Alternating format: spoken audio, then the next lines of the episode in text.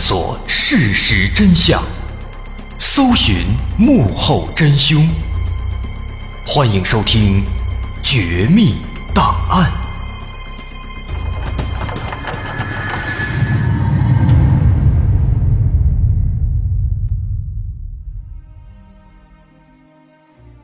还原事实，探索真相。欢迎您继续关注《绝密档案》，我是大碗。在上回咱们说的刘勇这个人啊，有野心，想发财，想暴富，想干一番大事业，所以他不满足于稳定的铁饭碗，开始做生意。但同时，这个人呢又不老实，爱打爱闹，经常接触黑道，所以在做生意的过程当中呢，他又得罪了一个黑道上的人，这个人叫孙树鹏。给人开了一枪，打成重伤了。但是刘勇的处理方式啊，却让他是赚足了威风。他每天给这人撂下一千块钱，生生用钱把这事给砸平了。打这事以后，这道上的人呢，对他那是刮目相看啊，都说这个人啊有魄力，有实力。而刘勇自己呢，哎，好像也是大彻大悟了，啊，开始非常膨胀。办的事儿呢，那也是越来越出格，甚至后来还开枪袭警，把警察也给打成了重伤。那这个坏了，一下子怂了，他只能赶紧出逃。这一逃呢，就消失了好几年。那这几年他去哪儿了？后面又发生了什么呢？这是今天咱们要说的。说当时袭警事件发生以后啊，公安部是高度关注。但是怎么查，都查不到这个刘勇的蛛丝马迹。渐渐的，警方意识到这个抓捕刘勇并非轻而易举。这个人头脑精明，反侦查能力很强，而且呢，发现他在社会上结交甚广，特别是经商之后，接触的关系增多了，全国各地可以说都可以流窜隐藏。而且最重要的是啊，刘勇在警方这边。有一张非常过硬的关系网，他认识很多警察，所以消息非常灵通。因此，公安机关的几次抓捕行动，都因为走漏风声而宣告失败了。所以在很长一段时间里面，根本没有人知道他究竟在什么地方。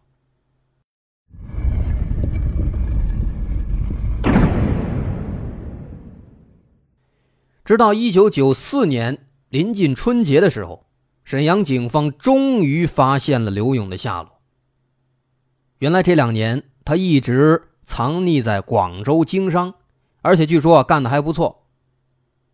警方赶紧就开始计划抓捕，分七支小队赶往广州，并且通知一定要做好保密计划。那在当地警方的协助之下，他们得知这两天。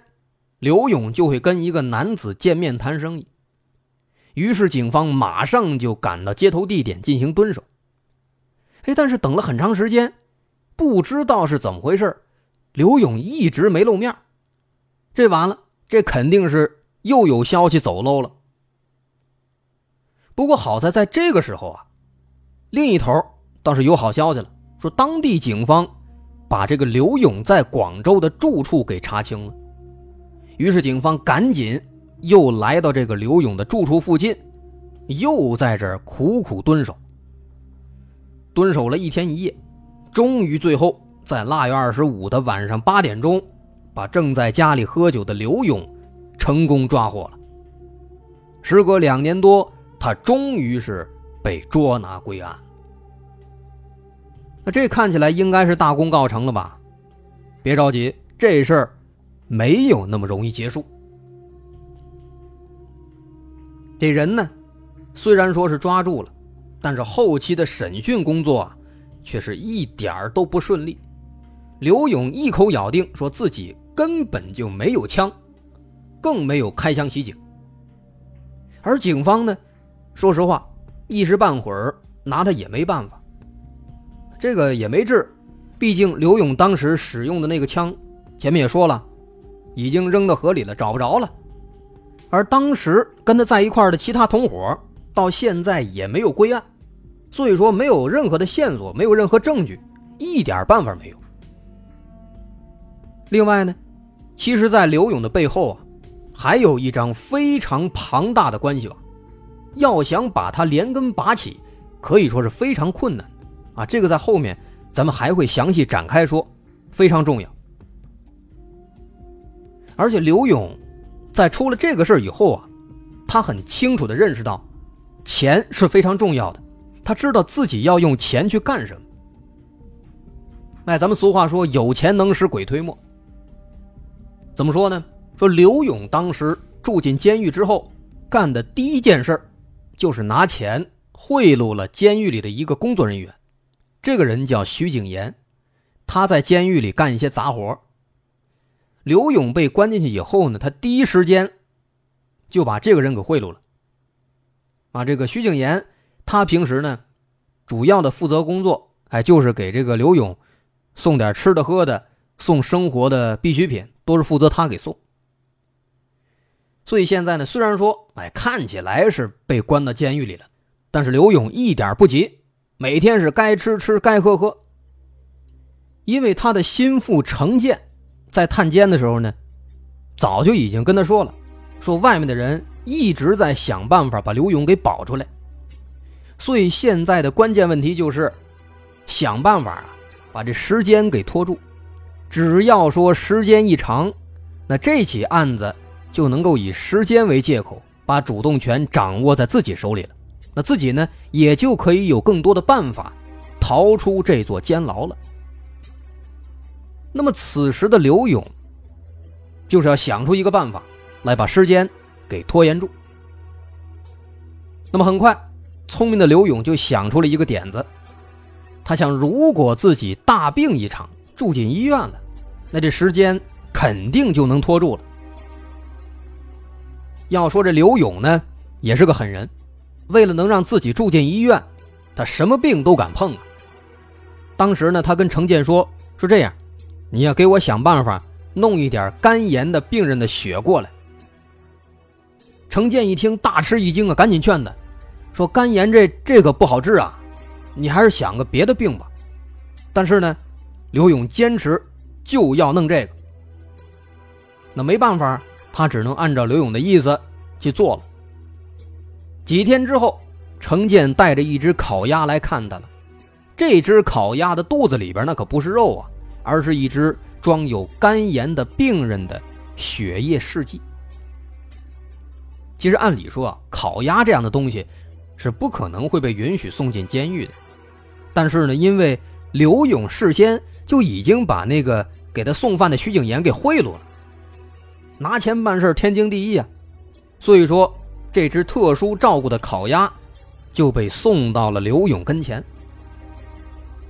刘勇掏开肚子，把这试剂打开，把里边的血弄出来，抹到馒头上，三五口把这馒头就给吃了。哎，但奇怪的是啊，好些天过去了。他却没有一点要得病的意思，全身很舒坦，也没有得了肝炎的迹象。这是为什么呢？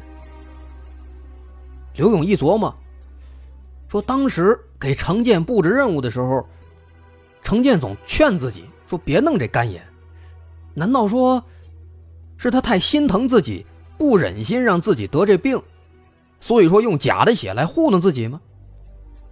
于是刘勇生气的就去质问这个程建，是不是说用这假血来骗自己啊？但程建却说，这就是真的是肝炎的患者的血。那无奈之下，程建只能再一次又给他弄了另外一位肝炎患者的血。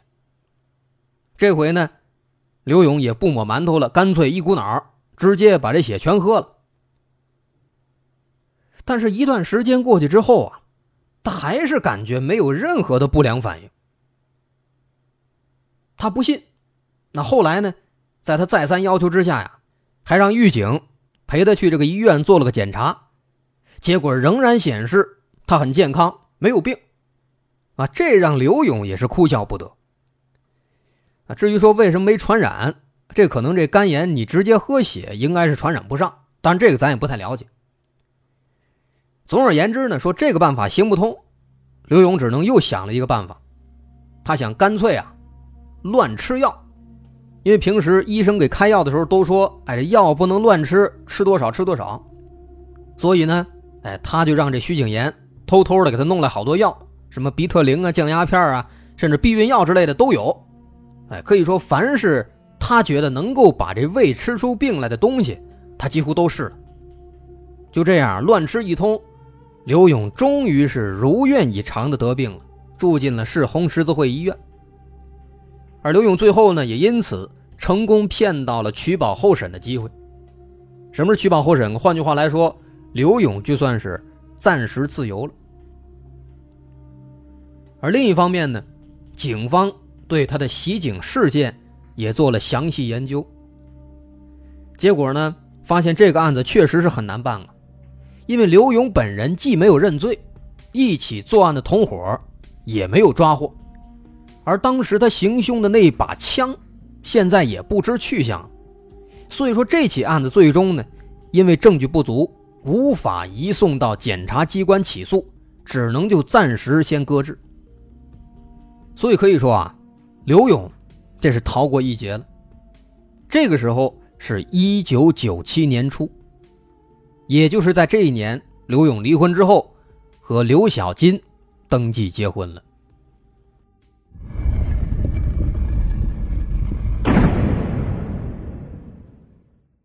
出狱了，把病养好了，但这刘勇并没有老实，反而是更加的猖獗和无所畏惧了。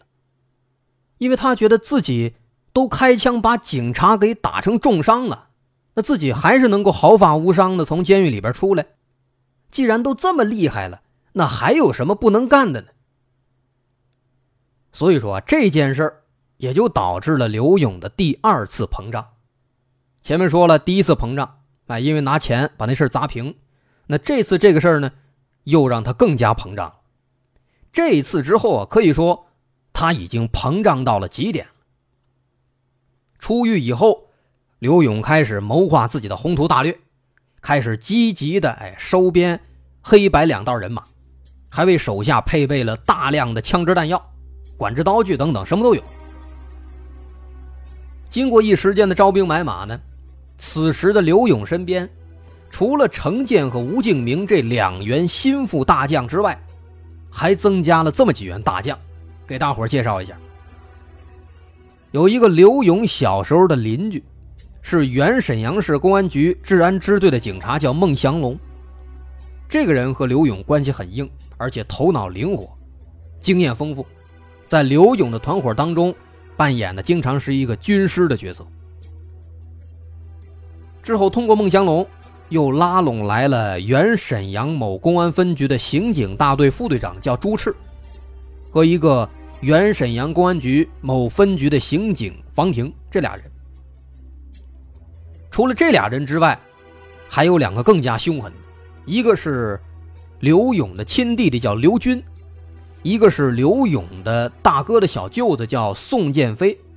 这个人是凶勇残暴。放在古代，那简直就是山上拦路的土匪，那无恶不作呀。但刘勇需要的就是这种人啊，所以很快他就成为了刘勇身边的得力干将。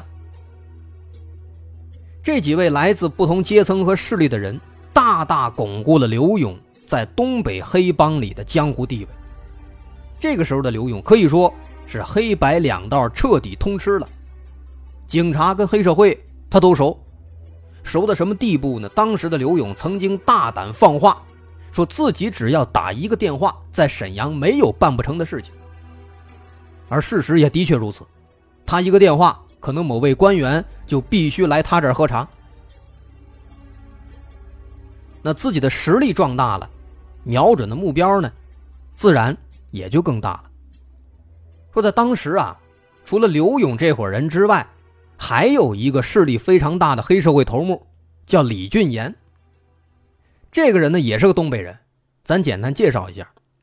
说这个人也是一个心狠手辣的角色。他曾经仅仅是因为被碰了一下，就用散弹枪把一位值班的经理他的脾、肝、肾等等部位直接打碎了。而这个人因为失血过多，当场死亡。咱们俗话都说“一山不容二虎”啊，刘勇他肯定不希望除了自己之外，还有另一个势力强大的黑帮存在，心里肯定是想找机会除掉这个眼中钉、肉中刺。况且很久之前，刘勇其实就已经因为一件事儿开始记恨这个李俊岩了。什么事儿呢？在九八年夏天，当时啊，这个李俊岩打算跟某个人一起合作干点生意。刘勇得知这消息以后啊，他想跟着李俊岩合作，心想强强联合很好啊。所以呢，他就给这李俊岩打了很多次电话，说想跟你合作。但是啊，李俊岩不给面子，直接拒绝了，并且呢，还说了一句这样的话：“他说，跟你做生意，那岂不是把我的裤衩子都得赔进去吗？”这话刘勇一听。感觉自己受到了侮辱啊，所以从那个时候开始就开始暗中记恨李俊岩。而到了现在呢，刘勇感觉时机到了，自己的实力跟当年相比那是大大增强，所以他是蠢蠢欲动，想找机会做掉李俊岩。于是，在一九九九年一月，刘勇带了几个手下约李俊岩在沈阳娱乐城见面。在饭桌上呢，刘勇是不停的跟李俊岩喝酒，很快把李俊岩灌多了，然后酩酊大醉的李俊岩就被刘勇和几个手下拉进了旁边的另外一个包房。在这个包房里面，刘勇是砰砰砰三枪，把李俊岩的左腿直接打断。而且有意思的是什么呢？他当时用的这枪啊，还不是自己的，而是直接。从身边的一个警察身上拿过来的，用完之后又给人家了。由此可见，这刘勇当时这势力有多强大呀！警察的枪随便用。而事实证明呢，当时这刘勇啊，确实已经是天不怕地不怕。说这团伙，他们这团伙嚣张到什么程度？不仅在众目睽睽之下打残了这个黑帮大头目李俊岩，甚至后来国际巨星刘德华。也结结实实的被他打了一巴掌，那这又是怎么回事呢？说刘勇怎么跟刘德华还有关系呢？另外呢，之前的说这个黑社会案件的时候啊，咱们也提到过，说黑社会性质的团伙背后呢，往往会有庞大又复杂的关系网络，肯定会有黑道上的这个同伙，还有很多这个白道上的靠山，有庞大的保护伞。那么这个刘勇团伙的保护伞是谁呢？哎，这些内容那就深了，咱慢慢的挖。所以这些呢，咱们放到下集，咱们再来一块分享。好，这集咱们就先说到这儿。我是大碗，好，咱们下回再继续来讲讲这个刘勇的故事。